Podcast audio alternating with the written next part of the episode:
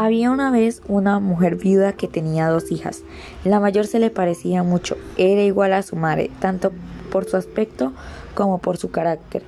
Madre e hija eran tan desagradables y orgullosas que resultaba prácticamente imposible llevarse bien con ellas. La menor, en cambio, era el vivo retrato de su padre por su bondad y su dulzura. Además, era muy hermosa. La madre prefería a la hija mayor y al mismo tiempo detestaba a la más joven. La obligaba a comer sola junto a la cama del perro y la hacía trabajar sin descanso. Entre muchas otras tareas, esa pobre niña debía dos veces al día ir a buscar agua a un, arroyito, cristalino que pasaba a más de media legua y llevarla a su casa en un gran cántaro de cerámica. Un día, mientras estaba arrodillada junto al arroyo, juntando agua, se le acercó una pobre anciana vestida de harapos y le pidió de beber. Con mucho gusto, señora, dijo la hermosa niña. Enjuagó bien el cántaro, recogió agua en el lugar donde era más clara y se la ofreció sosteniendo el recipiente para que pudiera beber con mayor comodidad.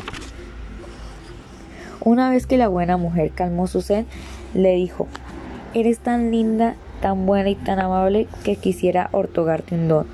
La niña no lo sabía, pero la anciana era una hada que había tomado forma de una pobre mujer del pueblo para comprobar si ella era tan bondadosa como parecía. Tu don será este. Continuó diciendo el hada. Por cada palabra que pronuncies saldrá de tu boca una flor o una piedra preciosa. Cuando la hermosa niña regresó a su casa, la madre le dio un tremendo reto por haberse demorado tanto. Todavía hay que pelar las papas, fregar el piso, darles de comer a las gallinas, sacudir las alfombras, sacar brillo a los bronces, surcir las medias, lustrar los botines, regar las materias, cambiar el agua del canario, preparar la cena, sacar el hollín de la chimenea. Y la señorita se queda tonteando por ahí, porque como ya dijimos, en esa casa la hija la menor era la única que trabajaba. Te pido perdón, mamá, dijo la pobrecita por haber tratado tanto. Al decir esas palabras le salieron de la boca cuatro rosas, dos perlas, dos diamantes grandes como dos manzanas. ¿Qué es lo que estoy viendo? exclamó la madre muy sorprendida. Creo que te salen de la boca perlas y diamantes. ¿Qué es esto, hija mía? La muy interesada nunca antes se había dignado llamarla hija mía. Explícame lo que está sucediendo. La niña le contó con mucha sencillez lo que había ocurrido y mientras lo hacía salían de su boca infinidad de jazmines, caléndulas, dalias, margaritas, magnolias, diamantes, rubíes, amartistas, topacios y esmeraldas. Esto es fantástico, gritó la madre. Tengo que hacer que mi hija, la única que, que siento que de verdad es mi hija, vaya a ese lugar. Ven aquí, hija mía dijo llamando a la mayor. Ven y mira lo que le sale de la boca a tu hermana cuando habla. ¿No te, gusta, ¿No te gustaría poseer el mismo don? Por única respuesta, la muy mal educada solo, solo un gruñido, pero la madre insistió. No tienes más que ir a, a sacar agua del arroyo y cuando una pobre anciana te pida de beber, debes ofrecerle con amabilidad un poco de agua. Estás loca de remate si crees que voy a dignarme a ir al arroyo. Eso no es para gente como yo, respondió tremenda de maleducada. Quiero que vayas, insistió la madre poniendo cara de enojo. Y ya mismo.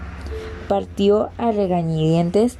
Antes tomó el jarro de plata más hermoso que había en la casa, porque consideraba que una persona tan distinguida como ella no podía andar por ahí con un simple cántaro de cerámica. Apenas llegó al arroyo, vio salir del bosque a una señora con vestidos magníficos que se le acercó y le pidió de beber. Era la misma que había visto su hermana, pero esta vez había tomado la apariencia de una princesa para comprobar hasta dónde llegaba la maldad de esta niña. ¿Cree que he venido hasta aquí para darle de beber? le dijo muy mal educada y añadió con voz burlona. ¿Y se piensa que traje este jarro de plata a propósito para ofrecerle agua a su señoría. Si quiere beber, arréglesela sola. No pareces para nada bondadosa, le dijo el hada sin enojarse. Y ya que eres tan poco amable, te otorgaré el siguiente don.